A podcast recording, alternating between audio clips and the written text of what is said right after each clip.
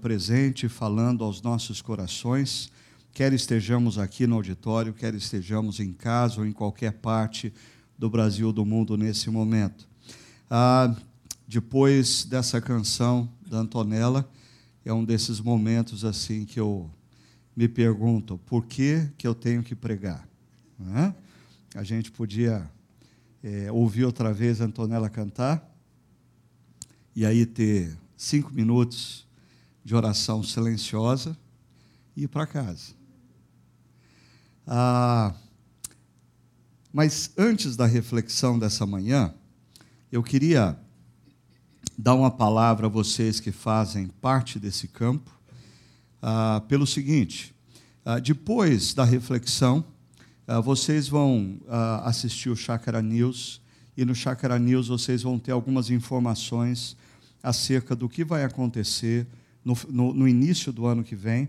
Nós vamos ter ah, grandes mudanças na nossa comunidade. Eu não vou me antecipar, eu só queria dizer o seguinte: é, uma das grandes mudanças que a nossa comunidade está fazendo ah, é a, a, fusão de três campos em dois campos: Chácara Barão, Paineiras Manhã e Paineiras ah, ah, e, e Norte Sul em dois campos, Chácara Barão e Paineiras Manhã. Nós estamos fazendo algumas reformas fantásticas lá no campo do Chácara Barão, estamos fazendo reformas aqui ah, no Espaço Kids, mas algumas pessoas às vezes se encontram comigo e dizem assim: ai, pastor, mas não vai caber todo mundo. Então, deixa eu dar uma resposta bem realista para você não vai caber todo mundo. Ok? Mas, mas deixa eu explicar por que, que, mesmo assim, a nossa liderança tomou essa decisão. Primeiro, porque na nossa comunidade, nós temos ah, uma parte do nosso público ah, altamente volátil, fluida, vem, não vem, a gente nunca sabe quando eles vão estar e quando eles não vão estar. Tem domingo que os campos estão cheios, tem domingo que os campos estão vazios. Final de semana prolongada, a gente fala: ó, esse final de semana vai estar vazio, fica cheio. Aí, final de semana normal como esse, a gente fala: vai estar cheio, fica vazio. Então, a gente não tem como prever. Só que, entendam, ah, nós não temos como manter três estruturas com voluntários para o Chakra Kids, o Chakra Team, a equipe de louvor, equipe de recepção. São muitas pessoas que começam a trabalhar às sete horas da manhã para nós termos três campos preparados. Ah, nós não podemos fazer mais isso com essas pessoas. Então, nós vamos ter dois campos. E eu acho que duas coisas vão começar a acontecer de interessantes. Primeiro, aqueles que têm a, a prática de buscar uma comunidade cristã para adorar a Deus de maneira sensível e ouvir a palavra de Deus com profundidade, vão ter isso todo domingo na nossa comunidade. Mas quem quer isso, especialmente nos horários do domingo de manhã, quer em Chácara Barão, quer no Paineiras, atenção, a grande revolução de 2018. Essas pessoas vão ter que começar a chegar mais cedo.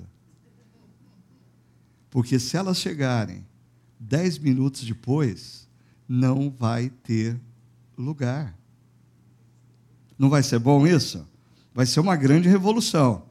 Né? nós vamos continuar tendo a, a mesma qualidade no nosso momento de adoração, na nossa pregação, no Chakra Kids, no Chakra Team. Quem está procurando uma comunidade cristã, aonde Deus é adorado de maneira sensível e a palavra de Deus é pregada com relevância e profundidade, vai continuar encontrando aqui. No entanto, ah, para estar engajado aqui, a pessoa vai ter que começar a levar um pouquinho mais a sério esse momento. E eu acho que isso vai ser muito bom. Vai ser muito bom. Para todos nós. E principalmente ah, vai ser bom para o Deus que nós adoramos. Porque nós precisamos aprender a adorar a Deus nesse momento de maneira séria e excelente. E nada melhor do que a gente escolher uma comunidade ah, e levar a sério o fato de chegar um pouquinho antes, se preparar para aquele momento e aproveitar ao máximo momentos como esse que a gente teve na música e que nós vamos ter agora na reflexão da palavra, tá bom?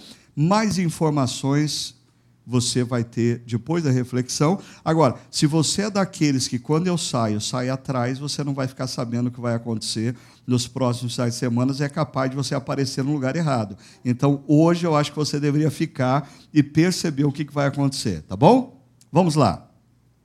Eu queria conversar com vocês, já que a gente está entrando na época de Natal, sobre a história por detrás da história. Por quê? Porque, primeiro, a nossa sociedade ocidental contemporânea simplesmente, simplesmente ah, dissipou qualquer imagem do verdadeiro Natal, das festividades de Natal.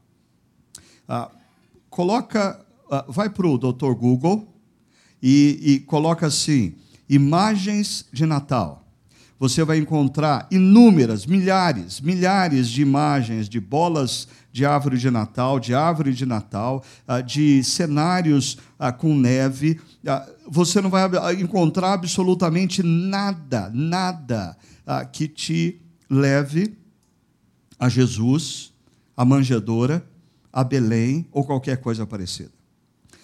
Mas essa secularização do Natal tem muito a ver com nós cristãos, porque nós cristãos começamos a viver o Natal de maneira altamente secular, nas nossas agendas, nos nossos interesses, nas nossas escolhas, na maneira como a gente usa o dinheiro. A gente gasta mais tempo, talvez, preparando as festividades, a alimentação, os presentes, do que refletindo na profundidade, no impacto que o Natal, o verdadeiro Natal, pode trazer nas nossas vidas. Ah, Para você notar a seriedade, o impacto que deve causar na história. A notícia de que o Deus Criador dos céus e da terra entrou na história. Deixa eu mostrar para você uma coisa. Você sabia que Jesus, nos seus 33 anos de vida, ah, ele cumpre mais de 300 profecias do Antigo Testamento, profecias que foram dadas ah, 500 anos antes, 600, 700, 1000, 1500, 2000 e, e algumas datas mais antigas nós não temos nem como calculá-las. Jesus cumpre na sua vida mais de 300 profecias do Antigo Testamento. Eu sei, isso não significou nada para você, e mesmo você que é discípulo de Cristo ainda nem conseguiu perceber a importância disso, o impacto disso. Ah, mas deixa eu acrescentar um detalhe. Grande parte das profecias que são cumpridas por Jesus não estão sob o seu controle. As circunstâncias não estão sob o seu controle. Por exemplo, alinhar, Jesus não tinha como controlar se Jesus fosse um mero homem que leu o Antigo Testamento e tentou cumprir as profecias do Antigo Testamento, primeiro, como um mero homem, ele não tinha como controlar a linhagem dele. Ele não tinha como controlar o fato de que ele tinha que vir da descendência de Davi. Ele tinha que nascer em Belém, ele tinha que nascer de uma mulher virgem. Olha só o absurdo e a dramaticidade desse negócio para um cara que leu o Antigo Testamento e quer cumprir por conta própria algumas profecias. Jesus não tinha como controlar a maneira como ele ia morrer, porque isso era dizia respeito a um julgamento romano. Para você perceber como esse negócio é sério, um livro muito antigo, de Peter Stoner e Robert Newman, chamado Science Speaks Ciência Fala. Ah, esses dois homens, um deles físico, outro matemático, resolvem fazer uma brincadeira. Uma brincadeira que os mais aqui ah, acadêmicos talvez vão gostar. Eu não faço a mínima ideia como eles chegaram a essas conclusões e, e, e, eu fico cansado só de tentar pensar como eles chegaram nessas conclusões. Mas eles fazem a seguinte brincadeira: quais são as chances de um ser humano normal ler as profecias do Antigo Testamento e cumprir oito ao longo da sua vida. Oito. Oito profecias do Antigo Testamento cumpridas na vida de um ser humano. A resposta deles é uma em dez elevada à décima sétima potência. Eu sei, para a maioria de vocês, como eu, isso continua não significando Nada. O Milton já está fazendo as contas. Eu não faço a mínima ideia o que significa uma chance em 10 elevada à 17 potência. Por isso, eu pedi para eles desenharem. Ah, e eles fazem um desenho, ah, fazendo um comparativo com um estado norte-americano, e eu fiz a conversão do território para a nossa realidade. Olha só o que isso significa. Se você pegar a região sul do nosso país, Rio Grande do Sul, Santa Catarina e Paraná, mais 50% do território uh, do estado de São Paulo, você vai ter aproximadamente a mesma dimensão do estado do Texas, nos Estados Unidos, que é a base da analogia deles. Tá? Aí você pega e cobre toda essa faixa territorial, toda, com 60 centímetros de moedas. Toda a região sul do país e metade do estado de São Paulo coberto de moedas. Se você achar uma moeda marcada no meio de todas essas, isso é uma chance em 10 elevada à 17 potência.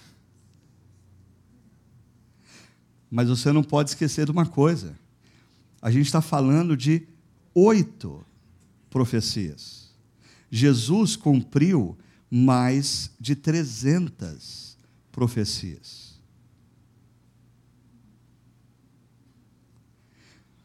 Nós cristãos não conhecemos o impacto dessa notícia nós não conhecemos. Nós estamos com os nossos olhos na manjedoura, quando muito, na estrela de Belém, achamos a paisagem bonita, mas nós nunca vamos a fundo para perceber a grandeza dessa história. Eu queria pegar uma das profecias para ilustrar para você, para que você pudesse ah, perceber a riqueza ah, dessas profecias relacionadas à vinda de Jesus. E eu vou pegar o texto de Miqueias, capítulo 5, do verso 2 ao verso 5, mas para você entender o texto é importante você entender o contexto desse texto. Miqueias é um profeta contemporâneo de um outro profeta maior no Antigo Testamento chamado Isaías. Isaías é um profeta de grandes centros urbanos. Isaías fala do que acontece em Jerusalém, na política nacional, ele tem contato com os grandes líderes políticos, religiosos. Miqueias, assim como Amós, é um profeta de cidade pequena. Mas ele é contemporâneo de Isaías. E ele vive o momento histórico aonde o rei da Síria, Tiglat-Pileser, decide avançar na direção da Síria, do norte de Israel, Filistia e ampliar o seu império. E Tiglat-Pileser III era rei de um grande império. Ah, como fruto desse avanço, em 722 e 721 a.C., Samaria, a capital do reino do norte, a capital do reino chamado Israel, vai ser sitiada e, consequentemente, destruída invadida e nós vamos ter o fim do povo do Reino do Norte. O fim. Eles vão ser misturados com outras etnias da terra. Parte da liderança vai ser levada para a Síria. Acabou Reino do Norte, acabou o povo chamado, naquele momento histórico, de Israel. Mas o Reino do Sul, chamado Judá, porque era grandemente caracterizado pela tribo de Judá, não era só a tribo de Judá, mas era boa parte da tribo de Judá, decide entrar numa aliança militar de resistência à Síria. E como consequência, o Império Assírio vem na direção de Judá, cerca Jerusalém e coloca todo mundo em desespero. Ah, esse é o contexto em que Miqueias prega, traz a palavra de Deus ao povo. No Reino do Norte, Jerusalém foi, eh, perdão, Samaria foi destruída. No Reino do Sul, Jerusalém é sitiada. As esperanças são mínimas. São mínimas. A crise está instalada. A crise política, a crise econômica, a crise social, a crise religiosa. Miqueias é um profeta de uma época que a gente olha para o ano seguinte e pensa: meu Deus, o que vai ser de nós? E o que que Miqueias diz? Olha só. Mas tu, Belém Efrata, embora pequena entre os clãs de Judá, de ti virá para mim aquele que será o governante sobre Israel. Suas origens estão no passado distante, em tempos antigos. Por isso os israelitas serão abandonados até que aquela que está em trabalho de parto dê a luz. Então o restante dos seus irmãos e governantes voltará para unir-se aos israelitas ele se estabelecerá, esse governante se estabelecerá e os pastoreará na força do Senhor, na majestade do nome do Senhor, o seu Deus, e eles viverão em segurança. Não haverá mais assalto no semáforo, não haverá mais corrupção, não haverá mais violência urbana, pois a grandeza dele alcançará os confins da terra. Ele será a sua shalom, a sua paz. Deixa eu começar, como é óbvio, pelo início. Verso 2. As duas primeiras frases do verso 2. Mas tu, Belém Efrata, embora pequena entre os clãs de Judá, de ti virá para mim aquele que será o governante sobre Israel. Eu queria lembrar você que Miqueias está falando isso no século VIII antes de Cristo, ok? Mais de 700 anos antes de Cristo. Ah, no momento de crise econômica, política, social, religiosa ah, do reino de Judá. E Miqueias vem com essa história de que a salvação não virá de Jerusalém, a capital. A salvação virá de uma vila insignificante chamada Belém. Isso é absurdo. Isso é absurdo. De onde Miqueias tirou essa ideia? Você está em pleno conflito militar.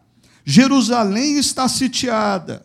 O império assírio está do lado de fora dos muros de Jerusalém. Quem colocou na mente de Miqueias essa ideia de que a salvação viria de uma vila ao sul de Jerusalém insignificante chamada Belém. Mas interessante, em Mateus capítulo 2, verso 1, a gente encontra o seguinte: depois que Jesus nasceu em Belém, da Judéia, nos dias do rei Herodes, ah, não é mais o rei da Síria que está do lado de fora, agora é o rei Herodes que está lá de dentro, sentado no trono que pertence a Jesus. Magos vindos do Oriente chegaram a Jerusalém e perguntaram: Onde está o recém-nascido, o rei dos judeus? Aquele, aquele governante que vai trazer o shalom a toda a terra, que me quer. Aonde está essa criança? Vimos a sua estrela no Oriente e viemos adorá-lo. Quando o rei Herodes ouviu isso, ficou perturbado, e com ele toda Jerusalém. Porque em torno de Herodes existe uma estrutura política. Existem homens que estão usufruindo do poder político, do poder religioso, do poder social. Esse negócio de um novo governante que emerge de uma vila chamada Belém, coloque em risco todo o poderio deles, coloque em risco tudo, todos os benefícios que eles têm. E aí, tendo reunido todos os chefes dos sacerdotes do povo e os mestres da lei, perguntou-lhes onde deveria nascer o Cristo. E a resposta dos mestres da lei, em Belém, da Judéia. Pois assim disse o profeta, Miqueias: Mas tu, Belém, terra de Judá, de forma alguma és a menor entre as principais da cidade de Judá, pois de ti virá o líder, de ti virá o governante, de ti virá o rei, que não nos liderará com poder opressor, mas como pastor, e conduzirá você e a mim e todo o povo de Deus. A paz. Pare e pensa comigo.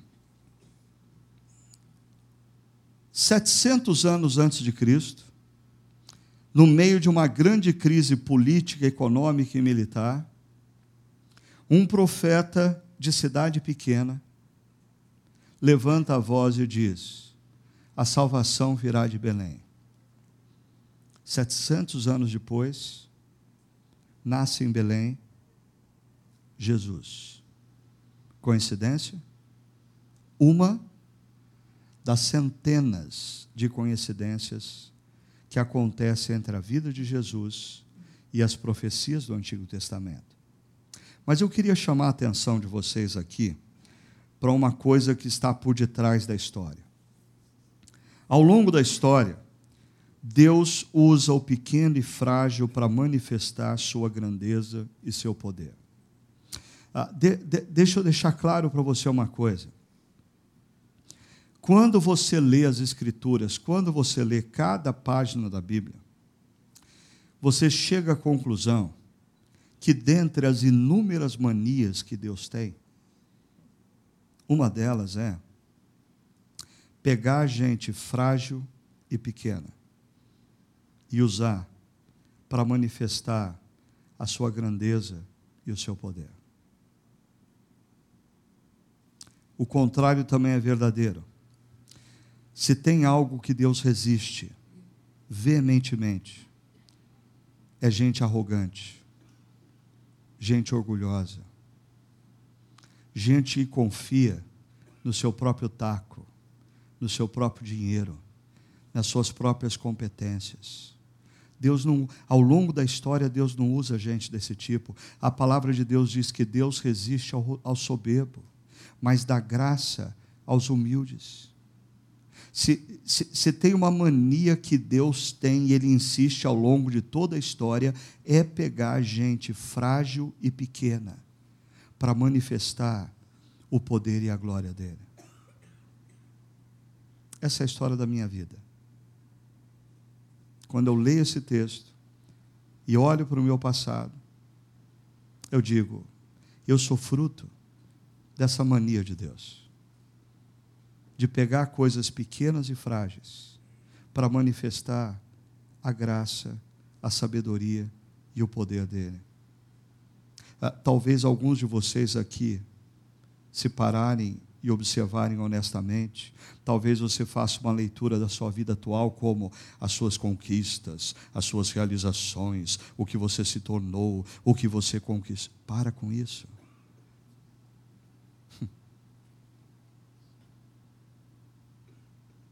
Se Deus não tivesse te dado, se Ele não tivesse te dado um dos talentos que você tem, você não seria absolutamente nada do que você é hoje. Você não é fruto da sua alta capacidade e potencialidade. Você é fruto dessa mania de Deus de pegar coisas pequenas e frágeis para manifestar o poder e a glória dele. Mas isso nos ensina uma outra coisa. A, a gente está chegando no final de ano. Eu não sei se você está aqui hoje e uma luta te aflige, uma adversidade te afronta. Ah, e você está olhando para o seu momento de vida e vendo um problema imensamente maior do que a sua potencialidade e a sua capacidade. Ah, essa história do nascimento de Jesus em Belém e essa mania de Deus de pegar coisas pequenas e frágeis para manifestar o seu poder e a sua glória, me ensina uma coisa: na vida, a questão não é o tamanho do problema que você tem diante de você. A questão não é o tamanho do desafio que você tem diante de você. E também não é, não é o tamanho das suas forças e das suas competências. A questão é quem está com você. Olha o que acontece com Gideão, em Juízes capítulo 6. Quando Deus o desafia a enfrentar uma situação que lhe parecia grande demais, para ele que era tão pequeno. Olha só, ele diz: Ah, Senhor, respondeu Gideão, como posso libertar Israel? Meu clã é o menor, é, é, é, o menos importante de Manassés, e eu sou o menor da minha família. Eu sou pequeno e frágil. Eu sou pequeno e frágil. Eu sou insignificante. Eu não tenho competência para enfrentar esse desafio, Senhor. Deus responde para ele: Eu estarei com você.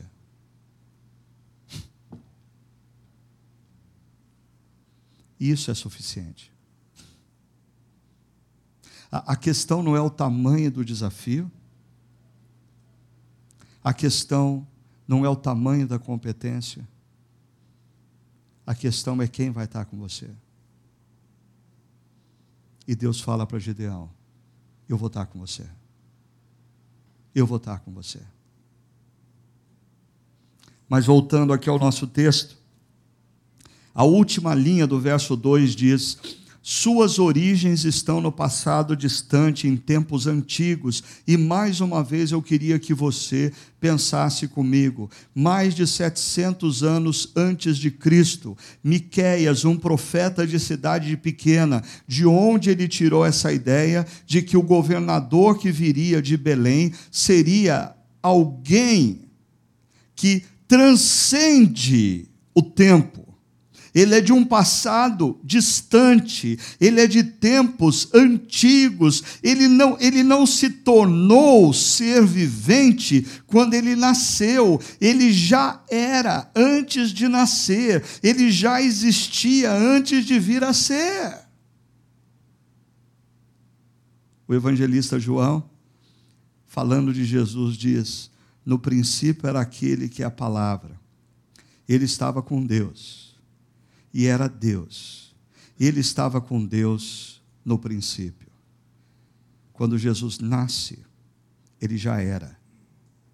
Quando ele se torna homem, ele já existia.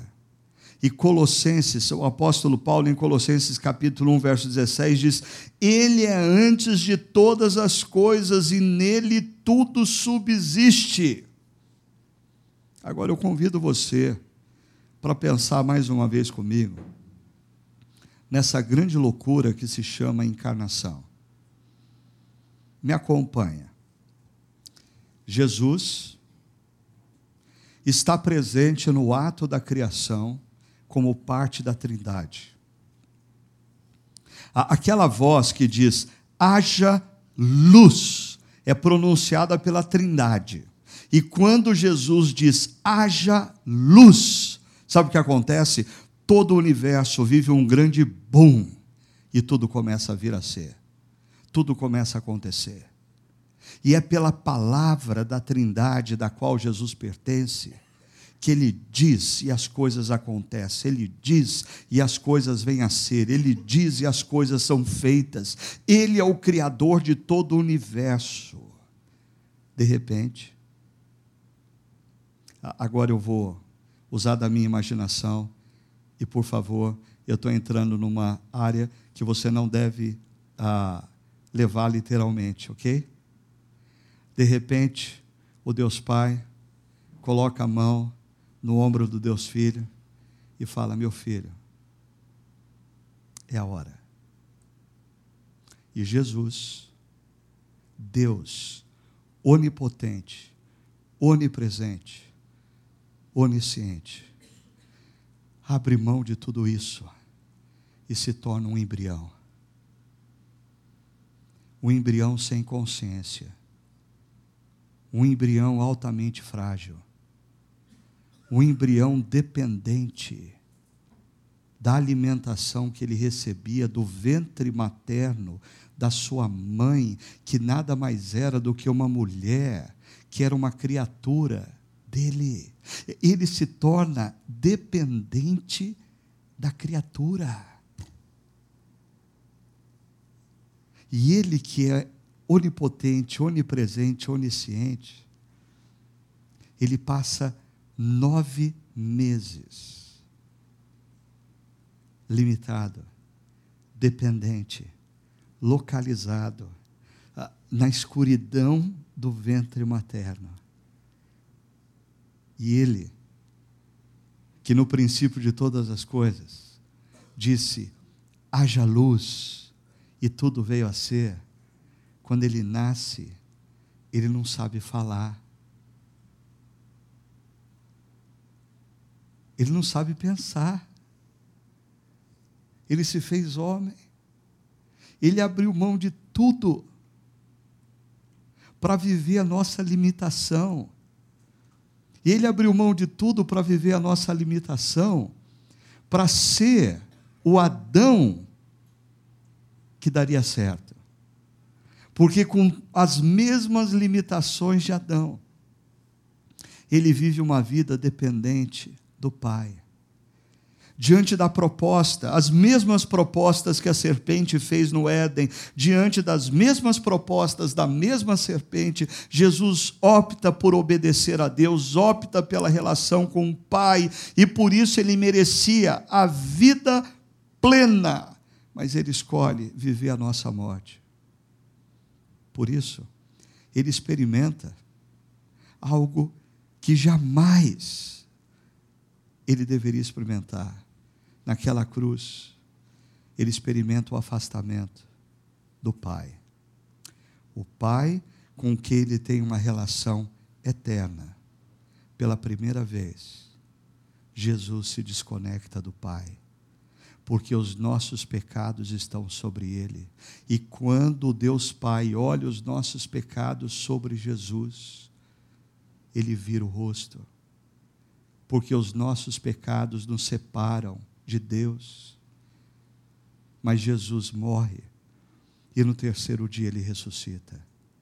E essa é a sinalização que o sacrifício feito por Jesus no nosso lugar foi aceito plenamente pelo Deus Pai. E agora nós podemos olhar para Jesus e ver nele a porta da nossa reconexão com Deus Criador.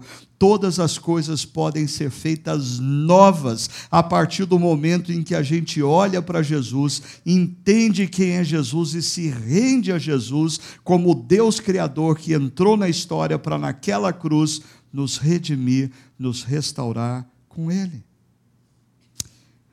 O nosso texto continua dizendo: Por isso os israelitas serão abandonados até que aquela que está em trabalho de parto dê a luz. Ah, pare e pensa comigo. Miqueias está dizendo que um governador vai emergir de Belém, um rei vai emergir de Belém, mas em seguida ele diz: Por isso os israelitas serão abandonados. Ah, haverá um tempo de disciplina e silêncio. Ah, os israelitas aqui, ah, o, o, o, ah, o remanescente fiel, o povo de Judá, Deus vai ficar cerca de 400 anos em silêncio. Em silêncio. Por quê? Porque Israel, ao invés de viver uma vida a partir dos princípios e valores de Deus, decidiu viver uma vida a partir dos seus próprios princípios e valores. Ao invés de Israel construir um estilo de vida formatado pelos valores de Deus, Israel construiu um estilo de vida formatado pela cultura vigente. Logo, gradativamente, ao invés de Israel glorificar a Deus em meio à cultura vigente, Israel profanou o nome de Deus no meio dos homens e mulheres que viviam. Por isso, vem a disciplina. Silêncio. Até que aquela que está em trabalho de parto dê a luz. Um nascimento, segundo Miqueias, no oitavo século antes de Cristo, presta atenção, não se esqueça disso.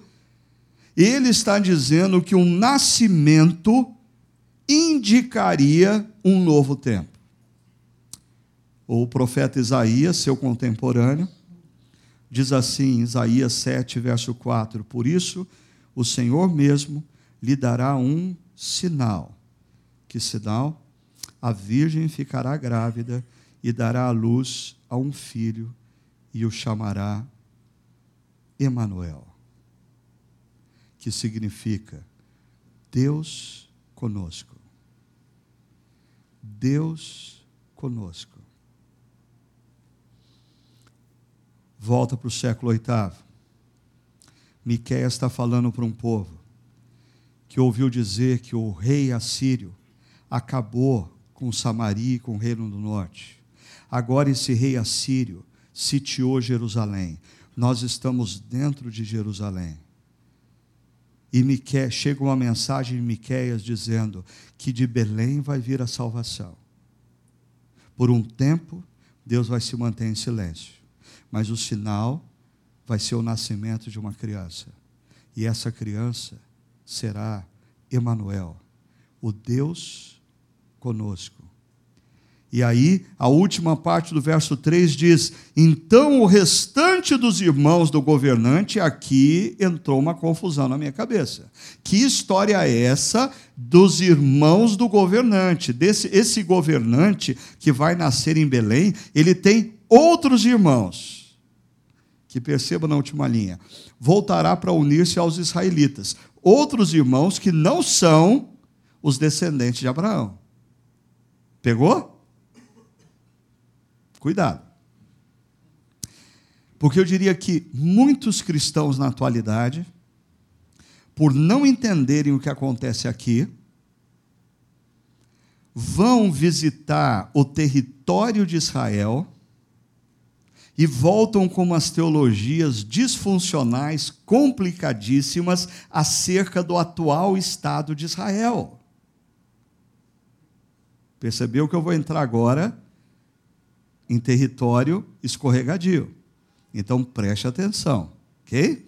Ah, eu resolvi criar um gráfico aqui para ficar bem claro para você o que acontece. Olha só, quando você lê o Antigo Testamento, você tem uma redução progressiva.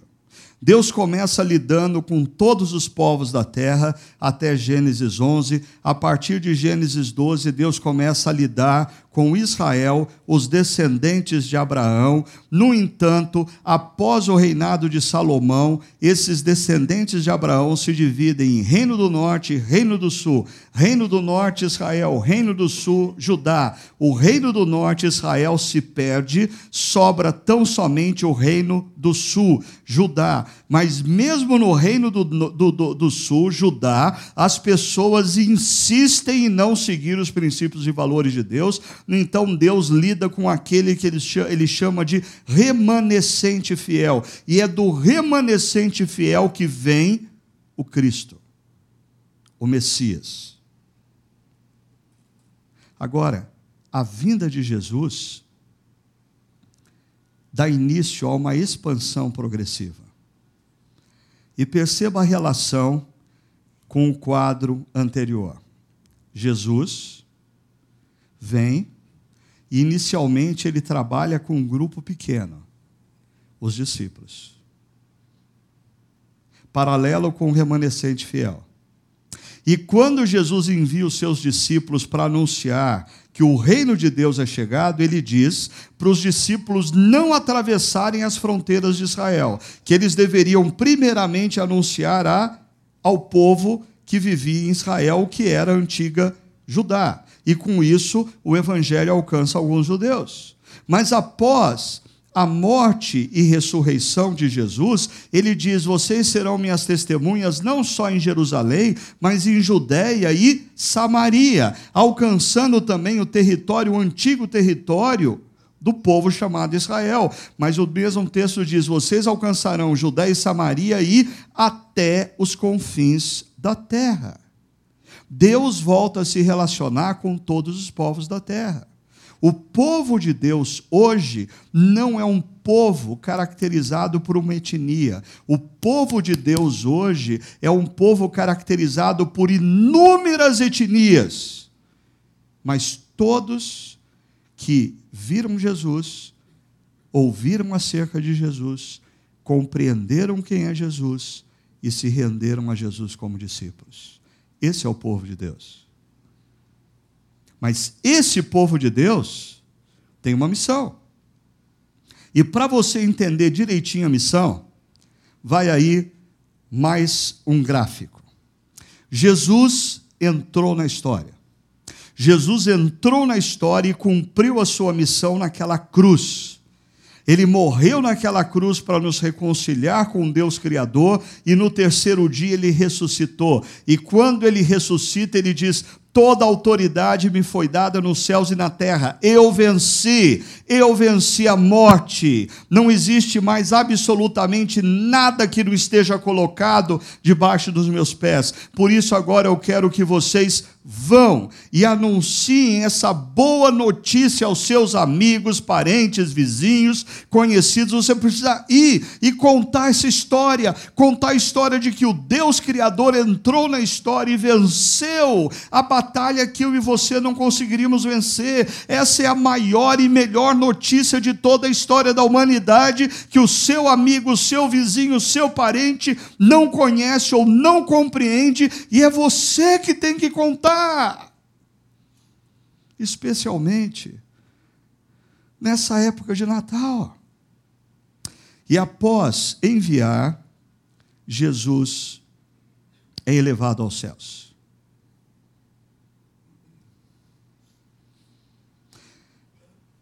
Mas ele promete que ele vai voltar. E aqui está um ponto que os judeus do primeiro século tiveram dificuldade de compreender. Por quê? Eles esperavam que aquele que nasceria de Belém, que seria o governante que iria promover o shalom, a paz mundial, ele viria, ele destruiria os romanos e ele se instalaria no trono de Israel. O que eles não percebem é que o plano de Jesus, ele vem, vence Lúcifer e a morte, e antes de concretizar o seu reino na terra, ele diz: ah, Agora eu quero que vocês vão e contem essa boa notícia para os seus amigos, parentes e vizinhos e os convidem a se renderem a mim, o Rei do reino, o Rei que não conquistou o reino pela força, mas conquistou o reino pelo amor. Pare e pensa comigo. A única razão de eu e você participarmos hoje do reino de Deus é porque Jesus após a sua ressurreição, não concretizou o reino. Mas ele disse: vão e contem aos seus parentes, vizinhos e amigos em Samaria, Judéia e até nos confins da terra. E aí essa notícia chegou no Brasil, essa notícia chegou em Campinas, essa notícia chegou em você e você se tornou cidadão do reino e agora você é discípulo de Cristo. Por quê? Porque Jesus não instalou o seu reino imediatamente depois da sua ressurreição. Mas ele volta. E aí ele junta os seus. Perceba, entre a ascensão de Cristo e a volta de Cristo, nós temos a missão. Ah, esses são os, os famosos últimos dias. Quando você lê o Novo Testamento e encontra a expressão últimos dias, quais são os últimos dias? Os últimos dias são os que virão? Não! Os últimos dias têm início quando Jesus ressuscita. Sabia disso? E os últimos dias terminam quando Jesus volta para concretizar o seu reino. Sabia disso? Então vou te dar mais uma notícia que talvez, bem possivelmente você não saiba, porque você está contaminado por essas disfunções teológicas e ideológicas que envolvem o Estado de Israel. Sabe qual profecia falta para Jesus voltar? Nenhuma. Nenhuma. Nenhuma. Porque ele não volta? Ele está esperando você e eu cumprirmos a missão. Porque ele quer, no reino dele, alguns dos seus amigos, parentes, vizinhos, que ainda não ouviram a história. E voltando ao texto, o verso 4 diz: ele se estabelecerá e os pastoreará na força do Senhor, na majestade do nome do Senhor, o seu Deus. Perceba que agora o profeta está falando no futuro, do futuro, pós, pós instalação do governante que nasce em Belém.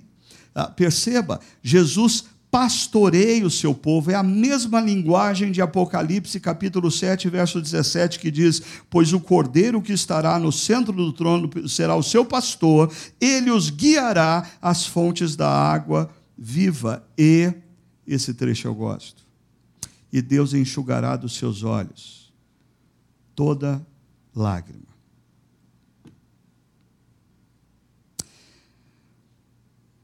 Você já parou para pensar que eu e você vivemos dias em que nós nos deparamos com fatos que nos entristecem. As coisas não acontecem como a gente gostaria. Gente querida adoece. Crises de relacionamento que a gente não desejava emergem. Enfermidades nos assaltam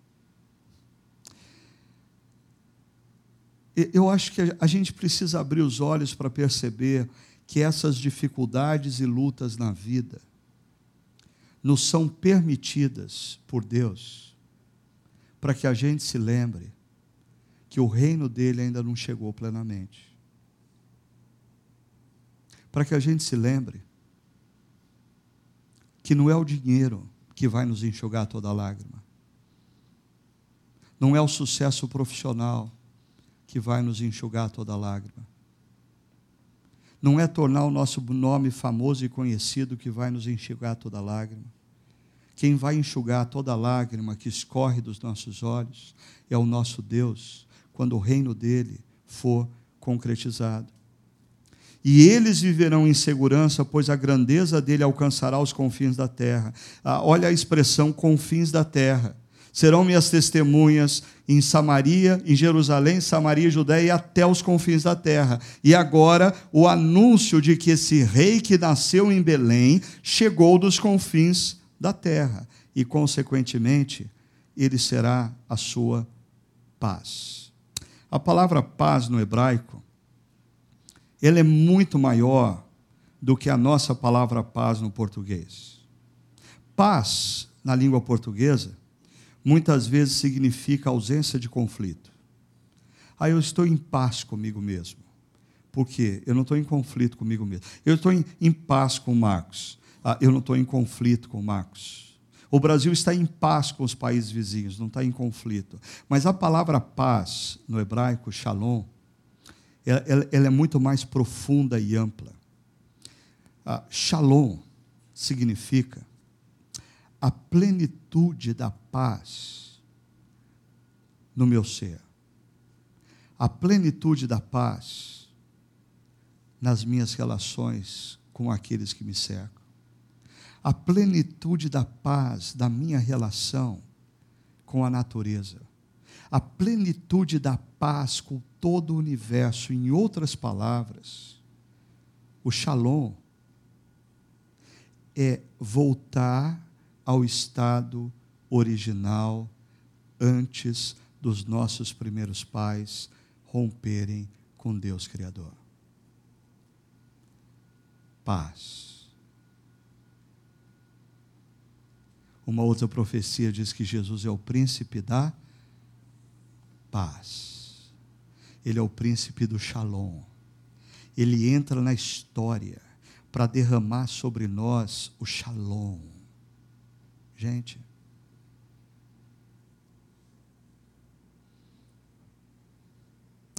Quantos aqui estão precisando de shalom? O tipo de medicamento mais vendido no mundo atual são antidepressivos.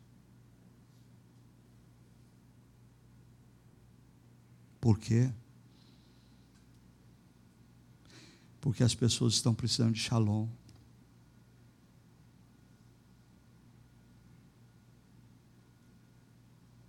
Shalom. E Jesus diz em João capítulo 14: Deixo-lhes a paz, a minha paz, o meu shalom lhe dou. Jesus entra na história para trazer o shalom de Deus a nós. Não o dou como o mundo dá, porque a paz que a sociedade, que a cultura oferece, a paz que o dinheiro te oferece, a paz que o sucesso profissional te oferece, a paz que um novo relacionamento, uma nova aventura amorosa te oferece, são altamente frágeis e passageiros. Você não consegue mantê-los no seu coração. Por isso, Jesus nos dá a paz dele e diz: não se perturbe no coração, não tenham medo. Por quê? Na linguagem de Deus para Gideão, porque eu sou com você. Na linguagem de Isaías, capítulo 7, porque Ele é Deus Emanuel, Ele está com você.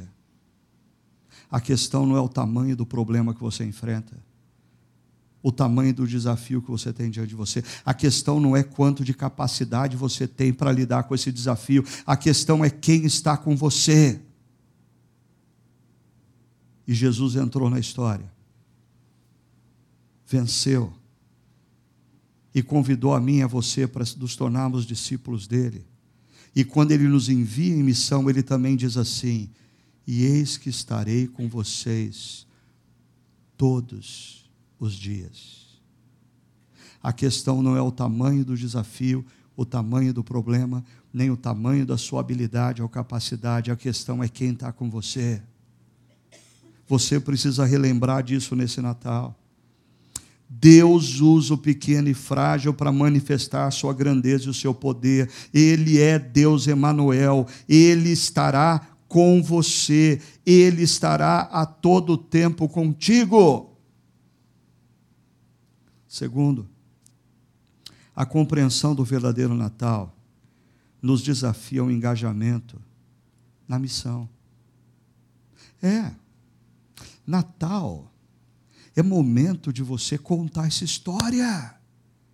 Natal não é momento de você participar de inúmeras festividades de confraternização e se manter calado para a verdadeira e genuína história que pode mudar o curso da vida das pessoas, porque você pode participar de inúmeras comemorações aonde as pessoas são regadas a cerveja, a vinho, a bebida, ao uísque. Sabe por que elas bebem tanto?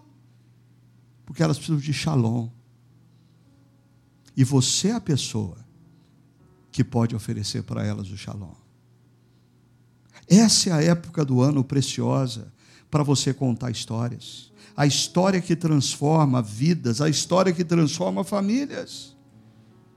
Eu às vezes tenho saudade da minha juventude, quando eu tinha mais perna, mais ânimo e agenda era bem mais livre. Porque logo no início da minha conversão, eu, um amigo, eu e um amigo, nessa época do ano, nós passávamos a semana anterior ao Natal visitando inúmeras pessoas. Ah, nós passávamos na casa das pessoas por 10 minutos, só para dizer: Eu vim aqui para te dizer Feliz Natal, mas eu quero te explicar o que é o Natal. E eu quero orar por você. Ah, hoje eu percebo quantos meus pais devem ter ficado incomodados com aquela fase da minha vida, porque por uns três ou quatro anos eu nunca passei a noite de Natal com os meus familiares, sabe por quê? A gente juntava um grupo de jovens da igreja e a gente passava a noite do dia 24 para o dia 25, a noite toda, fazendo serenatas na casa de pessoas que ainda não conhecem a história e contando para elas a verdadeira história do Natal. Eu me lembro de momentos assim emocionantes quando a gente entrou numa estação do Corpo de Bombeiros e os bombeiros ali de plantão e a gente entra e diz: A gente veio aqui desejar para vocês feliz Natal mas a gente pode contar para vocês a verdadeira história do Natal. A gente pode cantar uma música e de repente você vê aqueles brutamontes homens treinados ah, fisicamente, com lágrima nos olhos ah, e dizendo: Eu quero esse verdadeiro Natal. E quando a gente entrava em hospitais onde médicos, plantonistas estavam cuidando, pessoas sofrendo, e a gente entrava ali para dizer: Nós viemos aqui para contar a, a, a, a história que vai mudar a vida de vocês. Você não precisa fazer nada, você não precisa fazer isso.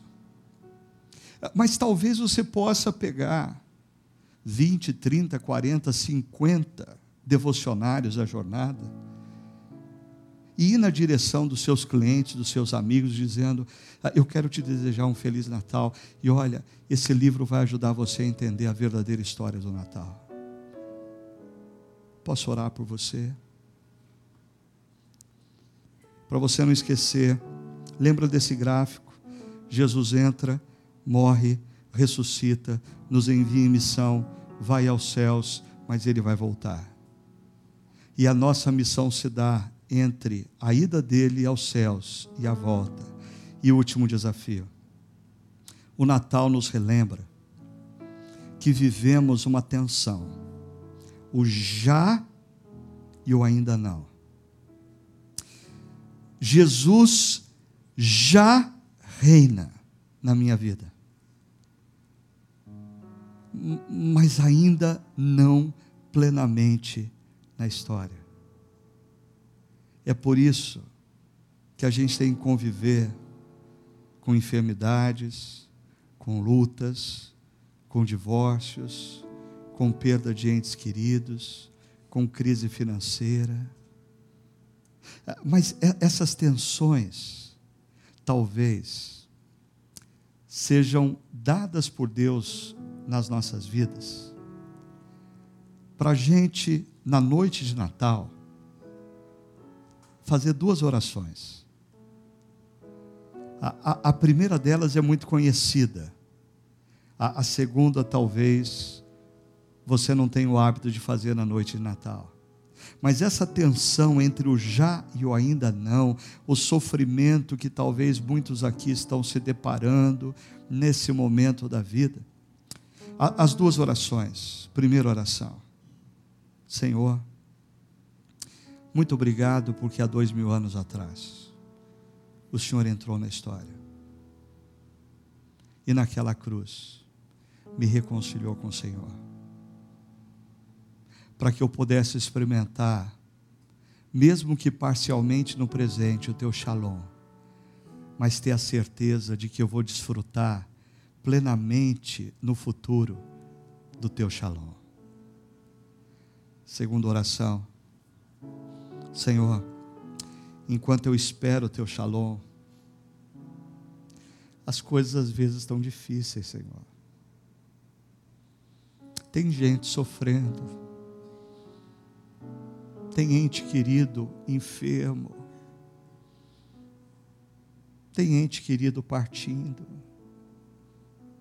tem lutas familiares, tem desavenças. Por isso, Senhor, a segunda oração no Natal é: Maranata, vem Jesus. Vem Jesus. Nos liberta dessa falsa compreensão da história de achar que a nossa redenção é o dinheiro, a nossa redenção é o sucesso, a nossa redenção é o bem-estar, a nossa redenção são os restaurantes caros, a nossa redenção é o estar. Não, Senhor, Maranata, vem Jesus.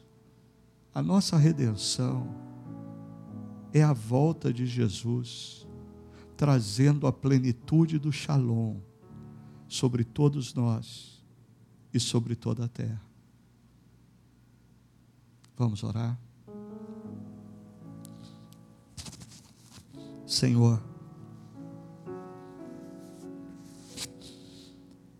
dá-nos a percepção correta do poder do verdadeiro Natal. Liberta-nos, Pai dessa secularização que nos leva para tão longe do verdadeiro sentido dessa data.